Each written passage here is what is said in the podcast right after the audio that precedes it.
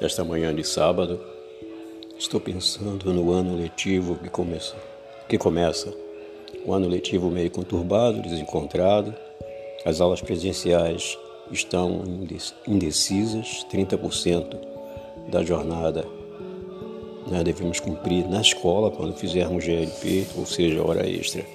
E os alunos têm que se adaptar, porque o estudo pela internet parece que veio para ficar.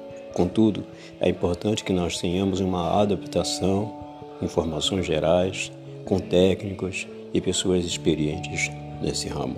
Obrigado.